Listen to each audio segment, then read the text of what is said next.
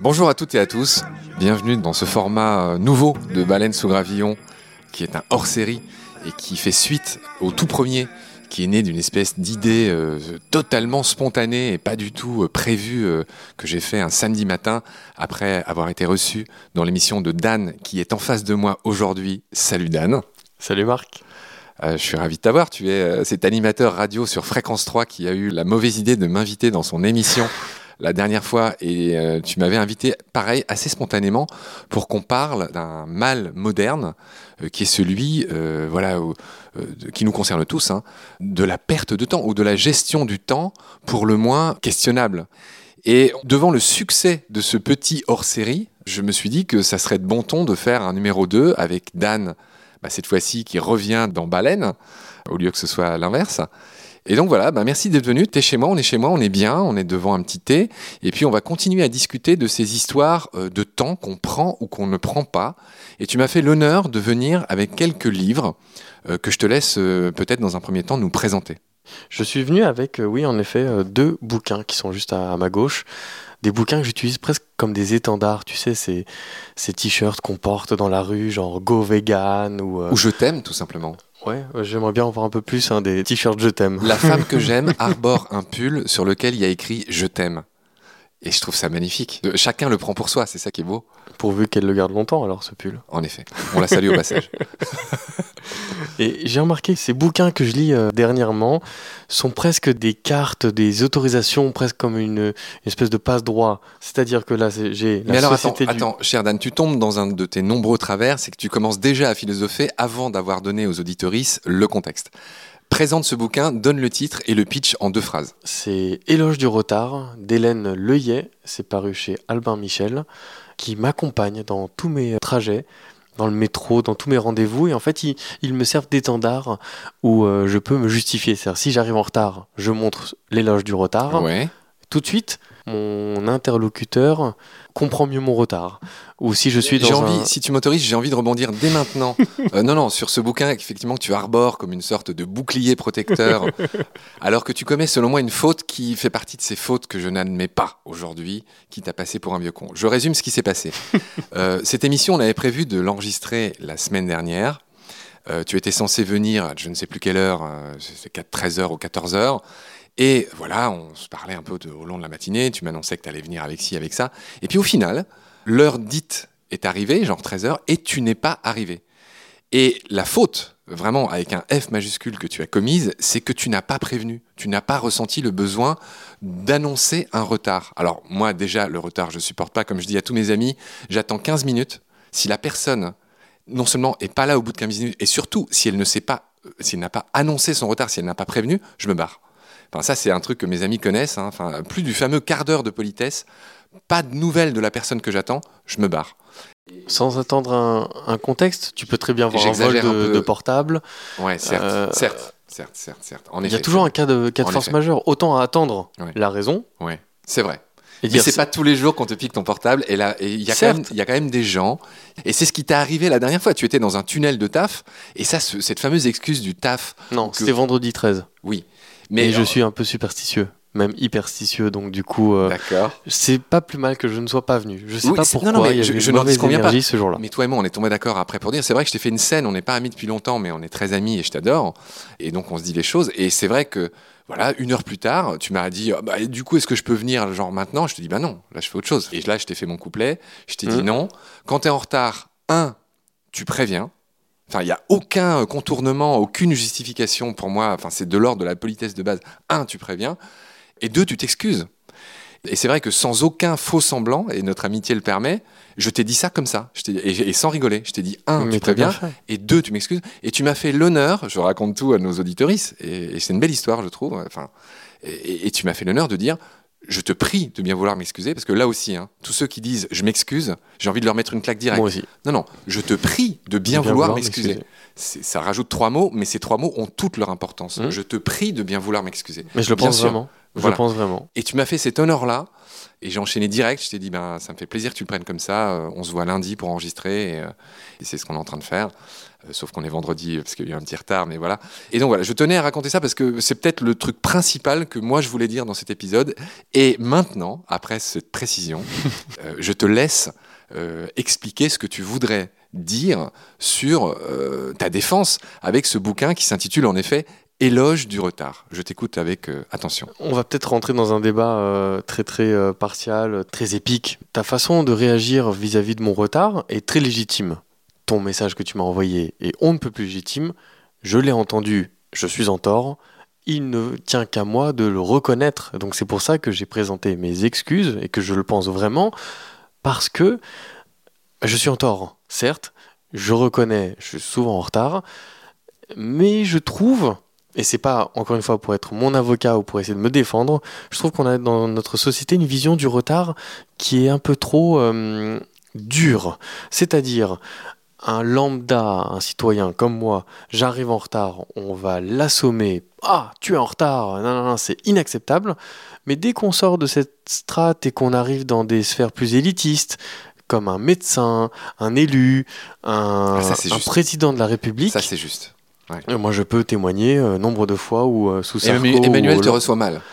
sous Sarko ou sous, euh, sous Hollande ou même avec Emmanuel Macron, quand on a un rendez-vous, les journalistes, on attend sur le perron de l'Elysée et qu'il va y avoir une conférence de presse, rendez-vous à 8h du matin, la conf, elle commence à 11h et le mec arrive, il pose ses notes et pas un bonjour, pas un désolé, pas un ça va, vous n'avez pas attendu trop dans le froid et ça passe tranquille. Le président arrive en retard, un élu arrive en retard, tout le monde est tout sourire et on va même pas lui faire genre ouais enfin on vous a quand même attendu. Rien rien rien. Le médecin te donne rendez-vous à 11h tu arrives à 11h moins 5 tu vois qu'il y a 6 personnes dans la salle d'attente. Et à 11h il y a encore 4 personnes devant toi. À 11h40 il te prend et il te dit monsieur Latif allez allez vite on se déshabille Ouais, ah ouais. bon? Et désolé, un petit sorry, fais semblant. Mais pourquoi le médecin ne s'excuse-t-il pas de son retard? J'ai très envie de rebondir sur ce que tu dis, Dan. C'est très juste déjà. Effectivement, il y a des corporations dans lesquelles euh, euh, les gens, notamment même mon dentiste, qui est un ami que je salue au passage, euh, Patrick.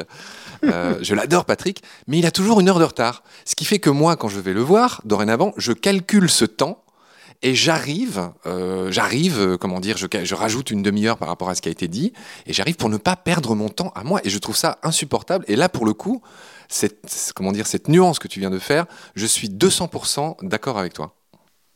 Je vois pas en quoi un médecin, en quoi euh, cet élu ou cet homme super important, les concerts. On m'en parle des concerts, des Jay-Z, des Beyoncé, des Céline Dion qui arrivent, ou Madonna, qui arrivent 3 heures en retard. Et ça, j'invente rien. Arriver 3 heures en retard pour ensuite faire une performance de 30 minutes et hop, basta cosy. Et ça Ouais. passe, ça passe tranquille. Il y a un peu des accents poujadistes dans ce que tu dis, genre c'est jamais c'est, tu vois, les- ces autres là qui nous, qui nous traitent mal, qui, euh, euh, qui se foutent de notre gueule alors qu'on a payé. Enfin voilà, c'est. Mais mais mais la base est, reste euh, valable. J'estime que un effet. président, un élu, un chanteur, un artiste, on est tous sur le même pied. Voilà. Et il y a une phrase qui me revient souvent. Tu sais, j'ai des phrases comme ça qui volent dans ma tête, et il y en a qui reviennent plus souvent que d'autres. Il y a des petites hirondelles, des petits martinets dans ma tête euh, qui portent chacun des idées, qui me reviennent plus souvent que d'autres. Et il y en a une que je vais très mal dire parce que je m'en souviens mal, mais c'est cette idée selon laquelle la vraie démocratie ou la bonne démocratie se reconnaît aux soucis qu'elle a et qu'elle prend des plus petits d'entre eux. Et la traduction que j'en fais autrement, c'est que que ce soit le président qui rencontre par exemple le soir quand il sort de l'Élysée, je ne sais je ne sais quel nettoyeur ou balayeur, prends euh, tous les exemples que tu veux, et ben c'est qu'il le salue, c'est qu'il le traite comme un autre être humain égal à lui-même, et que je dis souvent, euh, voilà, dans ces batailles que j'ai avec ces gens qui se permettent d'arriver en retard, qui est pour moi le comble de la goujaterie et de l'impolitesse, sachant que je suis moi-même souvent en retard. hein. C'est comme souvent dans ce que je dis, je suis à peu près aussi fautif. Je commets ces fautes, ça m'arrive d'être en retard, mais pour le coup, euh, je me confonds en excuses et c'est jamais simulé. Enfin, c'est vraiment euh, quand je suis en retard, je sais que j'ai commis une faute et, et je m'excuse. Voilà. Et, et donc voilà. Mais j'ai envie de rebondir encore là-dessus sur bien. cet exemple de cette rigueur autour Un du match retard. des Lakers cette Mais- conversation. Mais, mais à un moment, un peu, un peu de comment, pas d'altruisme, de comment on appelle ça, je, cet adjectif. Va, va me revenir. Le fait de s'adoucir par rapport à certaines choses. J'ai oublié de pas de bienveillance. De souplesse. Ah, ça me, ça me reviendra. C'est un très beau mot. Euh, Pas de la compassion, c'est pas de la bienveillance, c'est pas de l'empathie non plus. De l'acceptance, de la longanimité. C'est c'est quelqu'un qui m'avait, euh, un ami qui m'avait euh, dit, parce que j'étais en train de lui relire une espèce de, de diatribe euh, bien enflammée que j'étais sur le point d'envoyer à une de mes ex, et il m'a dit mais non, euh, n'envoie pas ça, euh, adoucis les choses, et, et elle te fait du mal, tu lui fais du mal, et essaye de... Bon, ça me revient plus. Euh, ça sera cette parenthèse, peut-être que tu feras sauter au, montage, mais dans le retard, dans cette rigueur du retard, il y a quelque chose de l'autre, de ne pas accepter ce retard, de malveillant. On peut plus dire tu m'as fait perdre mon temps, mais non, si quelqu'un est en retard de 5 minutes, 20 minutes, 15 minutes, on sort un smartphone et on est là en train de regarder, de tweeter, de consulter, et le temps passe hyper vite sur un téléphone. Tu commences à lire ceci, tu commences à faire cela. Tu ne peux pas dire aujourd'hui le temps d'aller juste faire une course. Le temps passe trop vite. C'est pas grave, je vais aller dans un supermarché, je vais me poser dans un café, je vais peut-être prendre ce temps qui n'était pas prévu, ces 5-10 minutes de retard, une demi-heure, pour peut-être méditer, écrire un truc. On n'est pas des machines. Certes, je rebondis à nouveau sur ce que tu dis, c'est le principe de notre conversation de ce matin. Alors je ne suis pas tout à fait d'accord. C'est-à-dire que si je comprends bien ce que tu viens de dire, il y aurait deux choses. Euh, en gros, ce que tu me dis, c'est le retard, c'est pas si grave. On peut s'occuper intelligemment pendant que la personne est en retard. Certes, bien sûr, tu crois pas qu'en plus, quand quelqu'un me fait l'immense insulte d'être en retard, je vais rester comme un con à faire le pied de grue euh, en, en réellement perdant mon temps. Donc bien sûr que oui, qu'on peut euh, rattraper euh, ce temps qui est volé, qui est vraiment volé, tu vois, j'insiste. Quand je parlais de la démocratie qui se reconnaît à, aux soucis qu'on a des plus petits d'entre nous, c'est ça. C'est que ce qu'on a de plus précieux, Dan, dans nos vies, c'est notre temps. Parce que ce que je disais dans le précédent hors série que tu as peut-être écouté, c'est que nos vies sont des hockey dans l'univers. Nos vies, euh, enfin tu vois, encore une fois, on croit que c'est l'argent ou, les biens matériels peut-être, ou éventuellement les relations amoureuses ou quoi, je ne sais pas, les biens les plus, les plus précieux sur Terre. Mais pour moi, c'est juste le temps. Parce que le temps, c'est la matière avec laquelle tu construis la maison de ta vie, ou la maison de, de ce que tu es. Euh, et donc, voler le temps de quelqu'un, c'est un crime pendable. Et, ceux qui me connaissent savent quel usage je fais du mot pendable. Je dis toujours à, à, à ceux que j'aime et qui commettent une, une faute, et encore une fois, j'en commets moi-même beaucoup, je dis tu seras pendu demain à l'aube. C'est une manière gentille euh, de dire t'as fait une connerie et ça m'énerve. Sauf qu'au lieu de dire t'as fait une connerie et ça m'énerve, je dis tu seras pendu demain à l'aube. Du coup, je m'en sors avec une pirouette et un sourire. Mais au fond, euh, au fond, c'est quand même pour faire un reproche. Et encore une fois, j'en mérite moi-même beaucoup. Je prends beaucoup de précautions par rapport à ça. Mais je sais que je suis en mauvaise posture pour euh, défendre euh, quelque chose dont je suis euh, coupable. J'aurais peut-être été quelqu'un hyper ponctuel. Je n'aurais jamais pu avoir cette ouverture d'esprit pour tolérer un retard. Mais je sais pas, mais tu dis, euh, ça- cette phrase m'a fait. euh, tu dis, tu voles le temps de quelqu'un. Mais- inconsciemment. mais- inconsciemment. Mais si tu estimes voler le temps de quelqu'un, donc tu matérialises ce temps. Et sous-entendu, est-ce que tu penserais que le temps c'est de l'argent? Ah, le temps, c'est beaucoup plus que de l'argent. C'est entre autres de l'argent, mais c'est, comme je l'ai dit avant, c'est la matière que tu utilises pour vivre. Je ne sais pas, c'est le, je sais pas quelle métaphore prendre, c'est l'air que tu respires, le temps. C'est tout, le temps. Et Si t'as pas le temps, si t'as plus de temps, si tu t'inscris pas dans la trame du temps, tu n'existes pas. Tu n'existes plus. Donc, euh, trêve de philosophie. Il faut relire le bouquin d'Étienne Klein, formidable, euh, enfin, ce, ce spécialiste euh, du temps là qui fait la conversation scientifique sur France Q. Mais soyons clairs, en tout cas, je ne suis pas en train de défendre ou euh, de faire l'apologie du fait que je sois tout le temps en retard, mais j'en appelle à cette bienveillance et cette compréhension Tu du retard. Je préfère que quelqu'un comprenne le retard que j'ai eu plutôt que me dire ouais, t'es en retard, c'est comme d'hab, de m'exécuter ou de dire je suis parti. À un moment, il faut savoir un peu euh, juger le retard.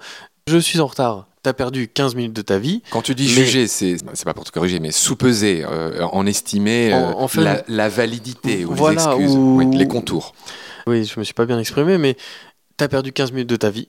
Parce que moi, de fait, j'ai jugé ton retard. Enfin, J'entends, j'entends. pour- Mais J'ai dit non, ça me je va suis pas, pas. en train de attention, je suis pas en train de prendre euh, ma défense sur ce retard-là. Oui, oui, je- ce retard-là de la semaine dernière est inexcusable. Moi, je parle d'un d'un retard euh, quotidien ou des, des retards euh, qui arrivent souvent. Tu es coincé. Non, tu as perdu 15 minutes de ta vie dans ce retard. j'entends. Mais moi, enfin, quand je dis moi, c'est une façon de parler. C'est la personne qui était aussi restée 15 minutes coincée dans ce RER, dans une euh, chaleur de vestiaire, a aussi perdu son temps. Donc, à un moment, si on réfléchit bien, il faut relativiser. Et je vais euh, maintenant essayer de faire une sorte de branching out pour rester très euh, en français. Re- redis ce mot en anglais avec cet The accent incroyable. The branching out. Branching, comment tu appelles ça? The branching out. Si je devais le- Breaching?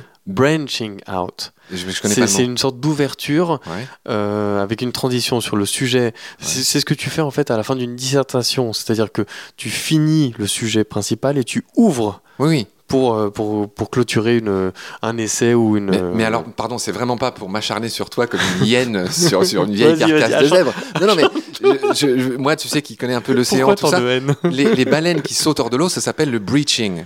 Donc, Oui. du, du verbe anglais Mais ça, c'est euh, fendre CH. la brèche. Oui, voilà, mais, mais ce mot-là que tu viens d'employer, je, Branching juste, out. je ne le connais pas. Donc, ça serait B-R-E-N. B-R-A-N.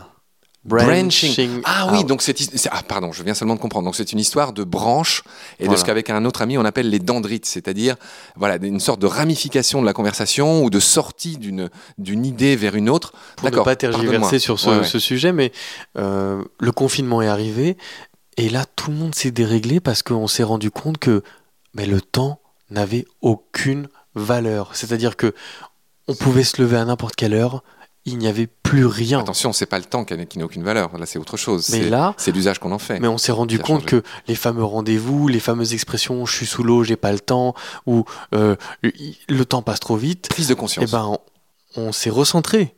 On, on- on s'est rendu compte que finalement, bah, et on avait du temps et que le temps passait très lentement. C'est un des trucs que j'ai dit dans ton émission. Tu m'as d'ailleurs posé cette question assez subtile. Est-ce que le confinement a changé quelque chose? Et je t'avais dit, ah bah oui, là tout le monde a revu ses standards, dont moi. Et là, brutalement, on a tous eu le temps pour nos amis, pour ceux qu'on aime. On l'a pris. On faisait ces fameux Skypero et, et autres euh, rendez-vous Zoom, euh, etc. Ah oui, là pour le coup, tu as raison de souligner ça. Je et pense pas tout le monde. hein. Peut-être pas Parce tout que le monde. celui qui s'est installé devant Netflix et qui a Certes. refait toute l'anthologie de Friends et Ouais. toutes ces séries interminables n'a pas senti le confinement. Donc ça, ça peut aussi passer très rapidement Ouais, comme très ça. juste, ouais, très, très juste aussi. Euh, cher Dan, je pense qu'on on commence à avoir fait le tour de cette histoire de retard. Je voudrais juste que tu résumes les idées clés, les idées phares, les idées les plus importantes du bouquin qui a posé devant toi, sans quoi il eût été inutile que tu l'apportes aujourd'hui. Et puis, on va clore cette première, on va, on va clore ce première série, et, je te- et après ça, je te retrouverai très vite euh, pour un autre euh, que je décrirai euh, tout à l'heure. Résume-moi ce bouquin en quelques phrases. Je vais être très honnête, je suis déjà sur un livre actuellement et j'ai parcouru, on va dire, l'incipit de ce livre parce que je trouvais que... La- L'incipit ou la quatrième de couve Non, l'incipit. C'est-à-dire les, les- la première les, page les premières pas, les premières lignes de la, la- d'accord. la première page. Mais là, en fait, je regardais euh, la quatrième de couve pour voir et en fait pour euh, trouver le titre exact d'Hélène Leuillet, qui est maître de conférence en philosophie en Sorbonne et qui est psychanalyste. Donc du coup, elle a vraiment une légitimité. Oui, une légitimité, on l'entend bien. Je veux bien que tu lises la quatrième de couve, elle fait quelques lignes. Hélène Leuillet est maître de conférence en philosophie à la Sorbonne et psychanalyste. Elle a notamment publié chez Albin Michel Du voisinage, Réflexion sur la coexistence humaine et Tu haïras ton prochain comme toi-même. Les tentations radicales de la jeunesse en 2018. Et donc du coup, euh, j'ai trouvé que le sujet était intéressant parce que faire l'éloge du retard, euh, d'un point de vue d'une psychanalyste et surtout d'une philosophe, c'est une façon de... de... En fait, j'ai même envie de te lire euh, le résumé de la quatrième de page. Ouais, vas-y, ouais. Bah, c'était ça que je te demandais d'ailleurs. Je te demandais pas qui était cette nana, je te demandais en gros c'est quoi le pitch? Une angoisse nous hante, être en retard. Nous vivons notre vie quotidienne, notre travail, l'éducation de nos enfants, et même nos vacances dans une telle crainte du retard que nous finissons par être en avance sur tout, par tout, anti- par tout anticiper et par rechercher toujours plus de précocité. Nous avons perdu le sentiment du temps et avec celui-ci le sentiment de notre existence. Le livre, ce livre nous montre qu'il n'est pourtant pas difficile à retrouver. Être en retard, c'est faire l'école buissonnière, prendre des, chemins de traverse, ne pas aller droit au but, c'est introduire d'infimes variations qui peuvent faire dérailler les rouages bien huilés de nos vies trop ma- machinales. C'est finalement vivre, Face aux valeurs dominantes de nos sociétés modernes, fluidité, flexibilité, urgence et vitesse, et aux pathologies qui en découlent, le retard, ce laps de temps qui nous permet de ressaisir notre condition temporelle, devient une véritable stratégie de résistance. C'est intéressant ce qu'elle dit. Alors évidemment, je pense que je suis pas d'accord avec elle sur le fond, qui, qui consiste à, à trouver une vertu euh, au retard qui est avant tout un coup de canif dans une relation euh, ou une amitié ou ce que tu veux.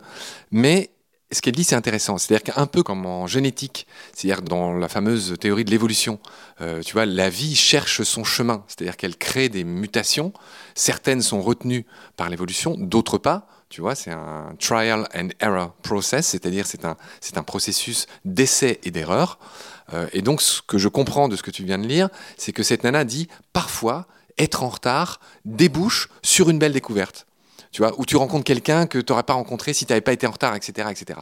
Mais cette, C'est difficile, hein, j'ai l'impression. cette euh, justification-là me paraît euh, assez tirée par les cheveux. Mais, mais je, je lirai son Mais bouquin quand même. Moi, j'ai l'impression que c'est difficile dans notre société contemporaine d'accepter quelque chose dont, qui, qui soit différent, qui soit nouveau. Peut-être que je suis trop perché, je sais pas, mais c'est un rapport avec le temps qui m'est très très particulier.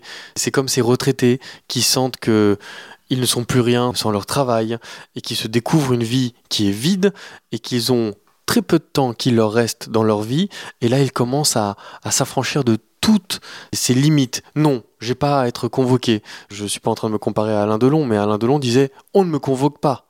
On ne me convoque pas à un tournage, on ne m'invite pas comme ça. Je décide d'y aller ou non. C'est une autre approche du temps. C'est très difficile pour moi d'en être euh, le défenseur parce que bah, je suis en retard, certes, mais quand, tu as dit parfois, parfois non. Je pense que la vie, justement, la vie, le fait qu'elle ne soit pas programmée, le fait, tu vas dire après le mec est comme un bohème, mais euh, cette vie de machine me fait peur. Tout le monde a peur du métro, boulot, dodo, mais c'est une vie qui est parfaitement chronométrée. Et ça ne marche pas comme oui, ça. mais oui, mais Dan, je trouve que c'est un peu fallacieux. C'est-à-dire que ta vie peut être faite de choses très funky, justement de cassage d'habitude, et c'est ce qu'on dit dans la presse, de, de casser le chemin de fer en permanence, c'est-à-dire de casser l'organisation des choses que tu avais prévu de faire, de se dire non, bah tiens, là j'ai plutôt envie de faire ça plutôt que ci ou que ça. Mais très bien, très bien, la, la variabilité, la variation, le nouveau, faire de la place à l'imprévu. Le- tu vois, la preuve, c'est que là on fait un hors-série qui n'était pas prévu. En tout cas, le premier, il n'était pas prévu. Bon, là, j'ai voulu faire une suite, mais on a- Bonne chance pour le montage de cette suite. hein. non, non, il n'y aura pas de montage, je vais le diffuser euh, quasiment tel quel. Oh mon dieu. Je retirerai euh, aucun de nos pets de cervelle. Oh non. Euh, non, non, mais je fais juste la nuance entre faire de la place à l'inconnu et à l'imprévu dans une vie, ça c'est une chose, mais le retard en tant que tel, pour moi c'est autre chose. Le retard est conscient. Tu sais que tu es en retard. Quand tu sais que tu es en retard, quand tu sais que tu fais une faute et que tu peux et que tu dois l'éviter, il n'y a pas à écrire des bouquins ou à en parler des heures et des heures. Je veux pas être méchant. De fait, j'ai beaucoup de plaisir à en parler avec toi et on explore des champs qui sont intéressants. Mais j'en reviens à cette nuance fondamentale. Tu vois, parfois, la vie aussi est simple.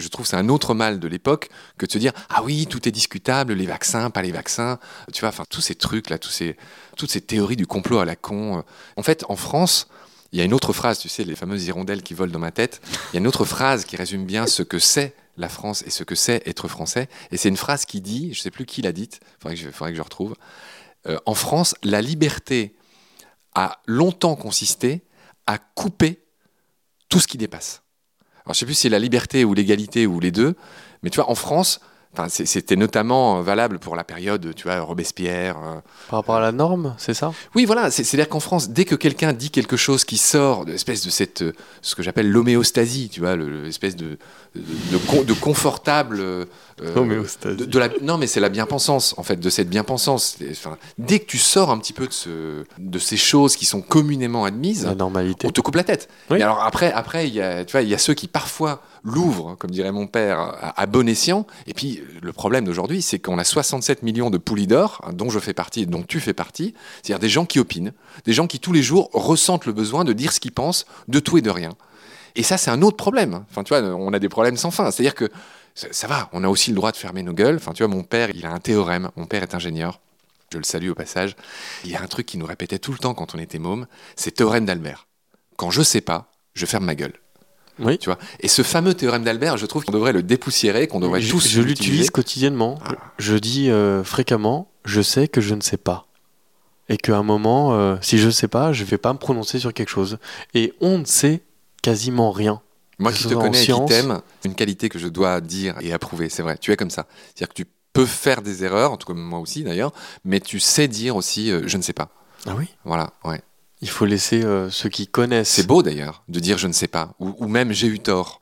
Comme tu as fait après avoir été en retard par exemple. Bah, non, mais alors je fais des erreurs, je ne suis pas parfait, Hmm. mais par contre, j'ai une qualité, c'est que je suis le premier à reconnaître que je suis en tort. Et, Et, c'est une réalité et j'ai pas je- peur de- j'ai pas peur de demander pardon, j'ai pas peur de le reconnaître. Ah non, ça c'est. Et par contre, oui, il y a des gens, quand ils sont en tort, leur décrocher un petit sorry, c'est impossible. Cher Dan, ça fait, euh, ça fait une demi-heure qu'on parle. Euh, je pense qu'on a exploré ce thème du retard. Il y aurait encore mille choses à dire et on le fera peut-être. To be continued, comme on dit.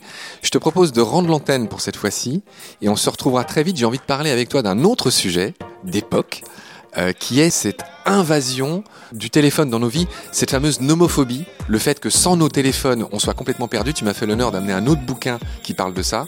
Donc on va en parler très vite pour un prochain hors-série. Cher Dan, je te fais un énorme bisou. Merci d'être là. Merci d'être mon ami. Merci beaucoup de, de m'avoir convié dans ce hors série numéro 2. J'espère qu'il y en aura plein, plein d'autres. Gros bisous Dan, à bientôt. Je t'embrasse.